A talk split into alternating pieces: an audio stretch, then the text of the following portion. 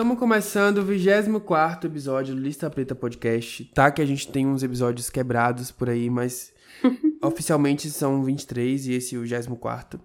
É, no episódio passado a gente falou um pouco sobre nós mesmos, sobre o Lista Preta, sobre o que a gente pretende fazer com o podcast. E prometemos que ele viria em formato quinzenal. Tecnicamente, esse episódio deveria ter saído na quinta. A gente atrasou um pouquinho, mas ele tá saindo aí na quinzena. Então, vai ser sempre assim, toda quinta-feira, de 15 em 15, não esqueçam. Olá, listers! Olá, Xande! Estamos de volta, nova temporada, começando os trabalhos. Vamos nessa, né? Amo fazer podcast, eu não vou nem começar minha, minha ladainha aqui. Bora fazer esse podcast hoje. então, no episódio passado falamos sobre lista preta nada mais justo do que nesse episódio a gente conversar um pouco sobre o motivo principal do Lista Preta, que é construir referências negras e identificação, que é o tema desse episódio.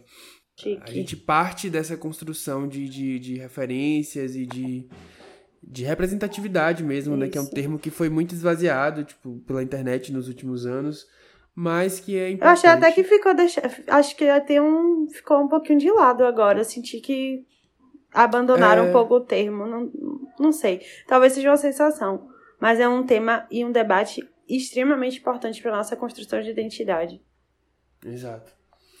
É, e começando falando um pouco dessa, desse, desse lance da referência, né? Enquanto crianças negras, a gente meio que cresce tem, sendo apresentado a um conjunto de referências que são muito diferentes de nós. Uhum. E isso acaba causando aí uma série de, de questões internas. Um deslocamento.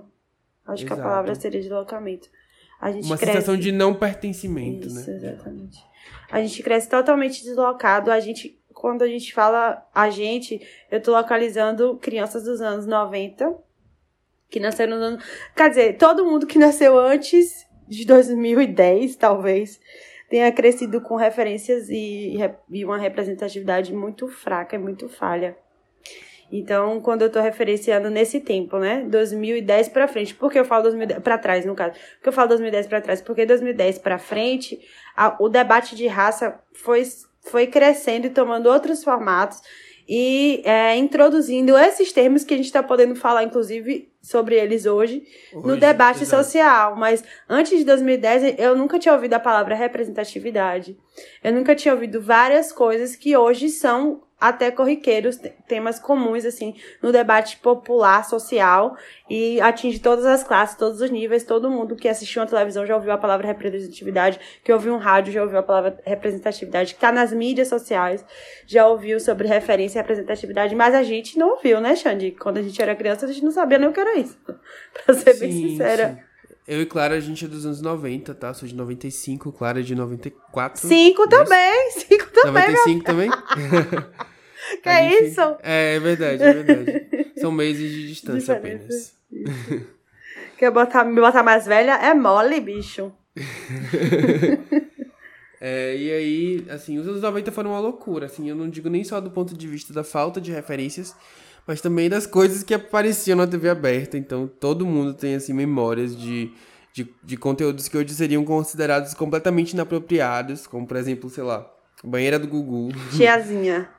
Enfim. Tiazinha. E é, e é, isso, sabe? Os anos 90, eu acho que foi. A televisão brasileira nos anos 90, eu acho que foi um grande surto coletivo do qual a gente fez parte. A gente e era até hoje eu me pergunto, será que existiu mesmo? Será que foi isso mesmo? Porque não é possível. Não, é isso mesmo, juro por Deus. Mas assim, é uma experiência, foi, era outro, eram outros tempos, literalmente essa frase parece tão deslocada assim, mas eram outros tempos mesmo. Esse conceito de mídias sociais, redes sociais, é, acesso à informação muito rápido, não era, a gente era literalmente ainda de uma geração que tinha a biblioteca era ainda um recurso pra gente. Eu não sei se Alexandre era assim, mas na escola a gente tinha computador, óbvio, já existia um computador quando a gente estava na escola. Mas muita coisa a gente. Eu fazia na biblioteca. Eu era uma, uma adolescente nerdzinha também, então pode ser um, um, um pouquinho disso.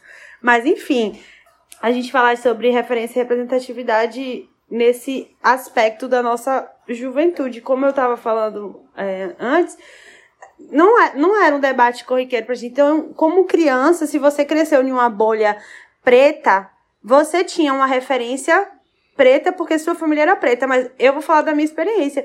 Minha família, a partir de pai, é toda preta e minha família, a partir de mãe, é toda branca. E eu fui criada com minha família, a partir de mãe. E eu, e eu falo sobre isso várias vezes quando eu tô conversando com meus amigos, quando eu tô numa mesa de bar, sobre como a pessoa mais preta que eu conhecia sempre era eu.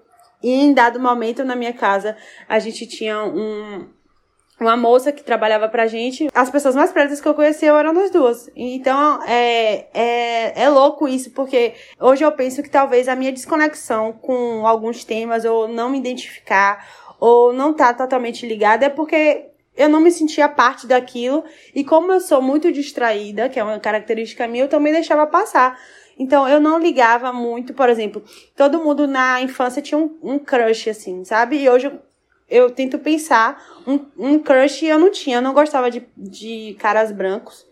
E o meu primeiro crush, que eu pensei aqui agora que eu tive alguma ligação, assim, de meu Deus, esse menino era bonito. Era, quem lembra do High School Music, o menino que fazia Check. creme brulee?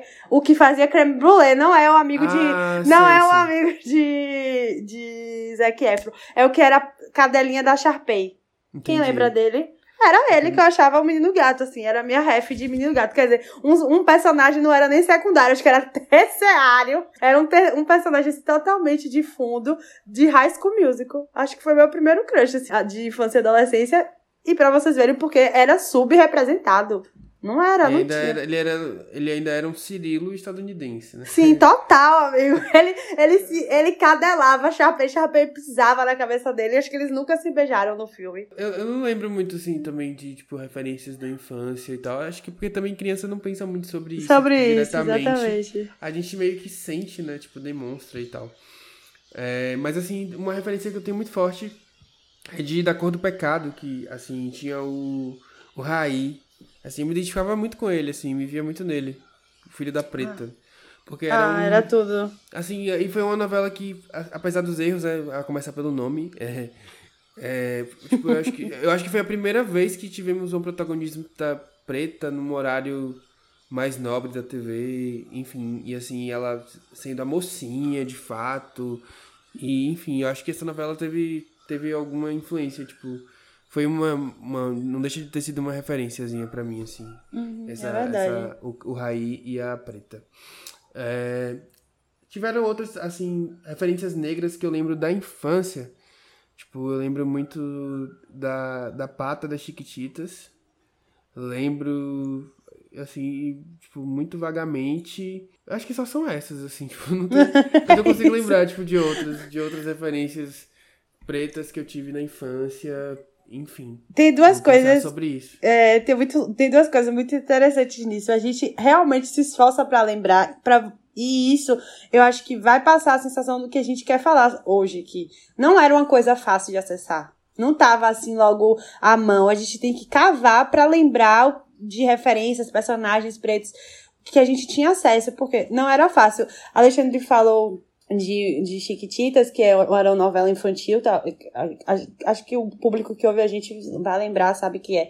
E eu lembro que tinha duas, duas coisas que eu gostava muito, que era um gibi, era uma revistinha de ler, um quadrinho, chamada It, que as meninas da minha geração eram alucinadas, que eram cinco bruxas, e aí tinha uma bruxa preta.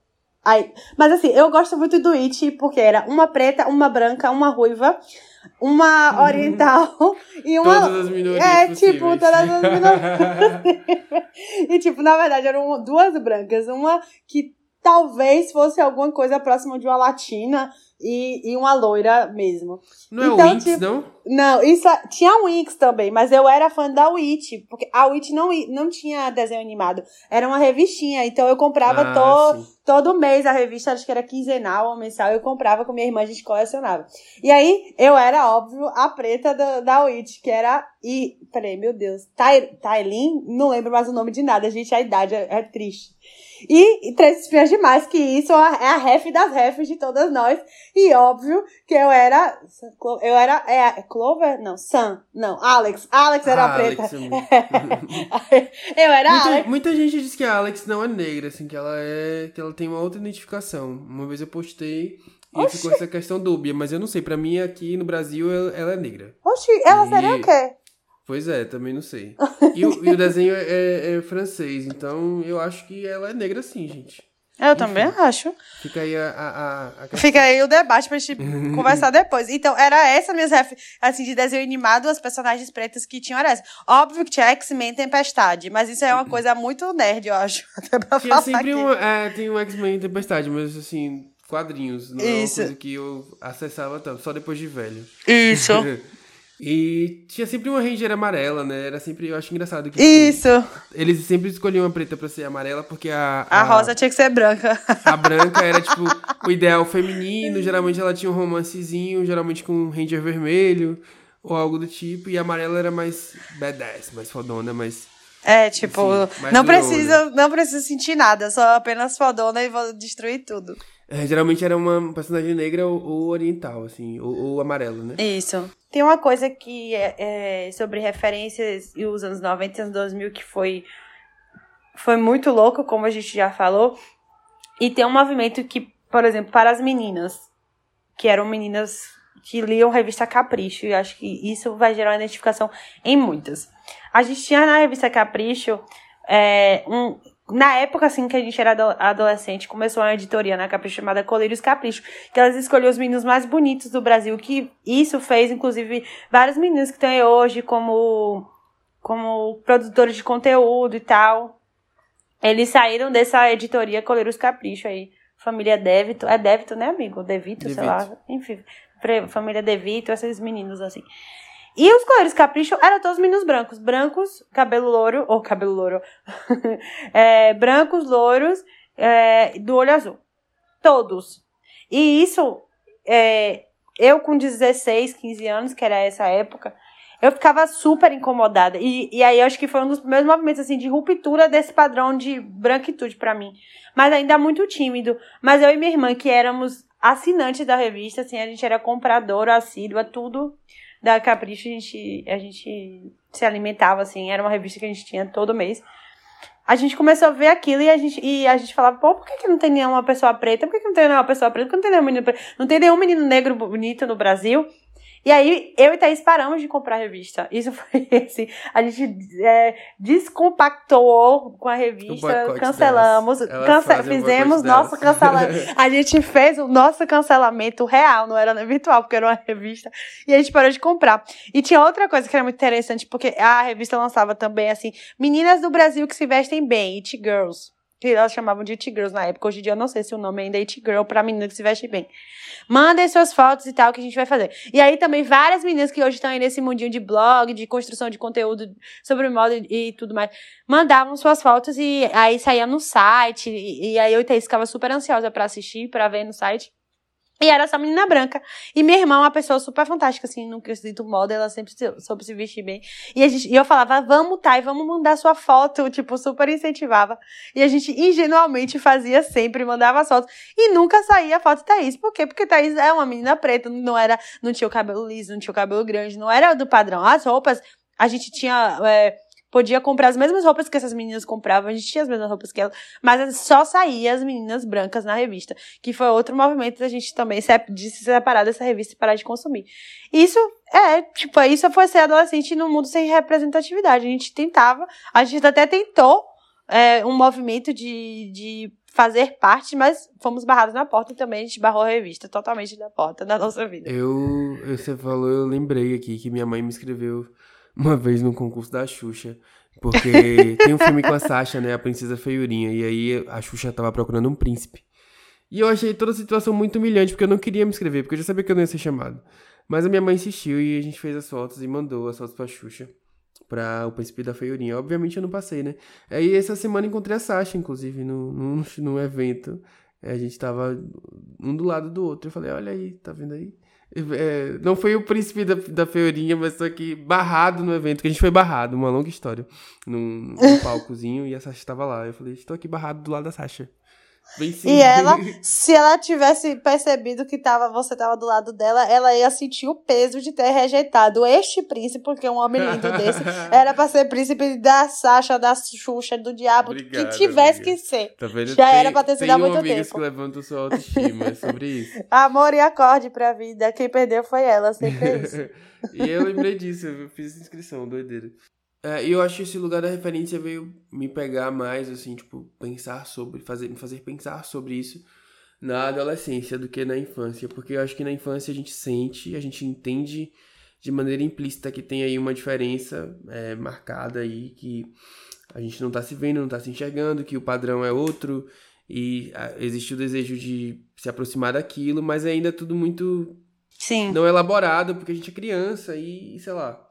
E na adolescência isso me pegou mais, porque é a fase que a gente tá aí despertando para os relacionamentos, que a gente quer ser visto, que a gente quer ser desejado, que a gente quer, enfim. Aí à medida que eu fui crescendo, eu fui percebendo quanto essa lacuna de referências existia aí e estava posta aí e tipo, quanto era ruim estar distante do padrão que estava sendo me imposto, né? Porque a gente fica vendo aquilo e fica querendo ser ou parecer com aquilo. E, é isso. Eu acho que a partir daí que eu vim buscar mesmo. Eu também tive a sorte de ter um ensino médio muito bom. É, eu estudei numa escola federal, mas tipo, a minha formação era muito humanista.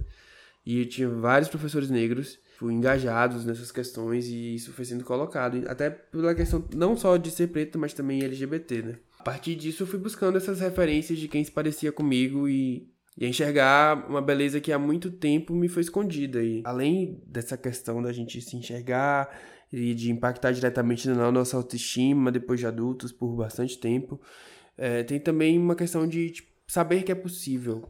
É, um exemplo que eu gosto muito de usar é, é a questão da MTV. Eu adorava assistir MTV, assim. Eu, eu, é, tinha, eu assistia dia muito. todo. E eu sempre quis ser VJ, eu acho que todo mundo já quis ser VJ, tipo, Isso. jornalista. E, e, acabou que eu sempre quis ser jornalista musical por conta da MTV, enfim. Mas eu tinha um entendimento de que para mim seria muito difícil, porque eu não via ninguém parecido comigo na MTV. Eu não via ninguém parecido comigo como jornalista musical. E, e aí, isso foi meio que uma coisa que eu deixei de lado, sabe? Acaba que hoje no Lista Preta eu me realizo muito nisso. É, eu falo muito sobre as coisas que eu queria falar, sendo jornalista, por exemplo. Apesar de eu não sei, de não exercer a profissão. É, mas eu, tipo, eu sinto que foi uma forma de eu suprir essa, essa, essa vontade que eu tinha quando eu era mais novo, mas que eu não, não enxergava essa possibilidade, porque para mim tava posto ali que, que era um caminho muito difícil e que as pessoas não se pareciam comigo. Sim, total. É, era mais fácil eu seguir num curso de engenharia que, tipo, me dava uma segurança, apesar de também não ter muito engenheiro com a minha cara, né? Mas, assim, era um caminho que parecia mais sólido mais seguro, assim, menos instável, que dependeria mais de, tipo, eu fazer cinco anos de faculdade, é, me formar, passar num concurso ou entrar numa empresa privada. Então, eu acho que isso também teve, teve um pouco de, de, de impacto dessa minha, dessa minha escolha aí de ser engenheiro e, e não, tipo, tentar ser jornalista e, e o, também o medo da... Aí também tem outros aspectos, que uhum. esse não foi o único, né? Tem a questão da remuneração, de ser uma profissão estável, de se depender muito de quem você conhece, enfim. Mas teve esse fator aí, não me enxergar na profissão. Pra, pra gente ver quantas camadas esse assunto tem. Porque o relato de Xande é, é um exemplo entre tantos, eu acho que se a gente pegar várias pessoas pretas vão ter coisas que nos aproximam nesse aspecto, porque a, o, o, a referência, ter referência possibilita o sonho. Tipo, poxa, aquela pessoa faz isso e ela parece comigo, ela tem uma história parecida comigo, ela aparenta, se aparenta comigo, ela é um, um pouco um espelho meu. Então, poxa, se ela conseguiu, ela, eu também posso. É, é uma aproximação. O se, o se ver no outro nos aproxima muito do outro. E hum. quando a gente não vê, né? A gente não, não sonha, não sente, não deseja, acha que não é pra gente. Tipo assim. É, é, isso acontece com tudo. É, isso de beleza, que o Xande já falou um pouco. Quantos de nós, né? A distância de a gente se achar bonito porque a gente nunca se viu em lugar nenhum que fosse representativo de beleza, sabe? Fosse ambiente de, que fosse valorizado a beleza. E a gente, por anos ali falando, não, não sou. Eu, eu falo isso até hoje, eu não sou bonita, eu sou legal. O que é um surto, que eu sou bonita e sou legal. Mas é isso, sabe? Dá muita distância, dá, cria um abismo muito grande você não ter com, em quem se referenciar, para quem olhar, ou, ou a quem, quem admirar, assim. É difícil. Então, primeiro porque a gente vive num contexto, né, de, de, de, de a gente vive num país muito racista, mas segundo que também as, parece que as pessoas é, só direcionam a atenção e só escutam e só dão visibilidade para pessoas pretas que, que, que voltam o seu conteúdo para, esse, para essa área aí, que, é, que, que são as questões sociais e de raça, enfim. É meio que, tipo, é uma coisa, assim, nítida, dá pra ver, assim. Eu conheço muita gente que, por exemplo, só produz, é, gente preta que só produz conteúdo nerd, e tem um conteúdo que é maravilhoso, que é ótimo e que é incrível, mas ninguém presta atenção direito, sabe? Assim, isso faz a gente, eu, principalmente eu como criador, ficar questionando, né? Tipo, esse lugar, assim, por que, que a gente só é visto quando a gente tá falando das nossas dores e não das e não da de outras coisas, sabe? De outros aspectos da nossa vida, porque a gente não é uma coisa só. É, sim. Tem um termo chamado pornografia da dor, que Inclusive, foi uma, é, uma criadora preta que falou sobre E pelo menos foi a primeira vez que eu, que eu vi alguém falar sobre isso. Infelizmente, agora eu não vou lembrar o nome, mas eu vou fazer um esforço para pelo menos colocar isso no, nas, na descrição do podcast, porque agora eu não tenho o nome dela. E ela foi uma das primeiras a falar como a nossa dor interessa muito mais do que a nossa glória. Tipo, como o Xande falou aqui agora. Os creators pretos que falam, tem que, é, por exemplo, que falam só sobre raça, esse atravessamento de raça e racismo e todas as situações que não são do mundo do entretenimento ou do mundo lúdico em específico. Tem uma visibilidade muito grande porque as pessoas se satisfazem em observar a gente falando das nossas dores. Ela fala de, com muita maestria, com embasamento acadêmico, inclusive, sobre isso. E eu vou tentar botar a ref aqui pra, pra gente no, no, no comentário do podcast ou em algum lugar para vocês terem acesso a esse texto. Mas é um termo chamado pornografia da dor que explica um pouco sobre esse movimento das pessoas se satisfazerem em verem a gente falando sobre nossas dores. Isso acaba gerando uma série de, de desserviços, assim. Isso, e obrigações pra gente. Exato. Né? Quantas vezes Alexandre já não foi cobrado falando sobre, sei lá, qualquer coisa legal que ele fale conteúdo e falando, ah, você não vai falar sobre pessoa X que foi morta, pessoa X que foi presa, a pessoa Y que. Sabe? Nossa, não que a gente não muito. possa falar. É, isso acontece muito com a Alexandre. Não que a gente não tenha que falar sobre isso, mas a gente não fala sobre isso. Não é o conteúdo que a gente posta, sabe? A gente simpatizar, empatizar, botar pra frente, divulgar, compartilhar, que, que faça ajudar essas pessoas, tudo bem, mas isso não é o conteúdo do Lista Preta, isso não é o conteúdo de Alexandre, do, do arroba Alexandre, não é. E as pessoas cobram isso que não faz o menor sentido, porque a gente não é preto e, e, e, ser preto nos faz uma pessoa que tem que, tem que estar falando e debatendo esse assunto 24 horas por dia, porque a, a gente é a nossa dor que tá ali também. Toda vez que acontece com alguém, é a nossa dor que tá doendo também. Sabe? E é muito duro ter que estar tá toda hora falando da nossa dor. É, isso adoece, desgasta. E assim, isso também é, provoca um movimento de, que eu diria até de banalização de questões muito importantes. Porque, assim, é muito comum, por exemplo, eu ver um post e me deparar com um texto que a priori parece um grande texto cheio de referências acadêmicas, mas é apenas uma série de jargões e de, de, de coisas repetidas sem sentido algum para gerar o clique, para gerar o. Quando você cria conteúdo, você percebe muito isso. Assim. E, tipo, às vezes, muitas vezes o que tá escrito ali é um grande serviço, sabe? Mas aquela pessoa, ela precisa da atenção, ela precisa do like, ela precisa fazer a roda girar.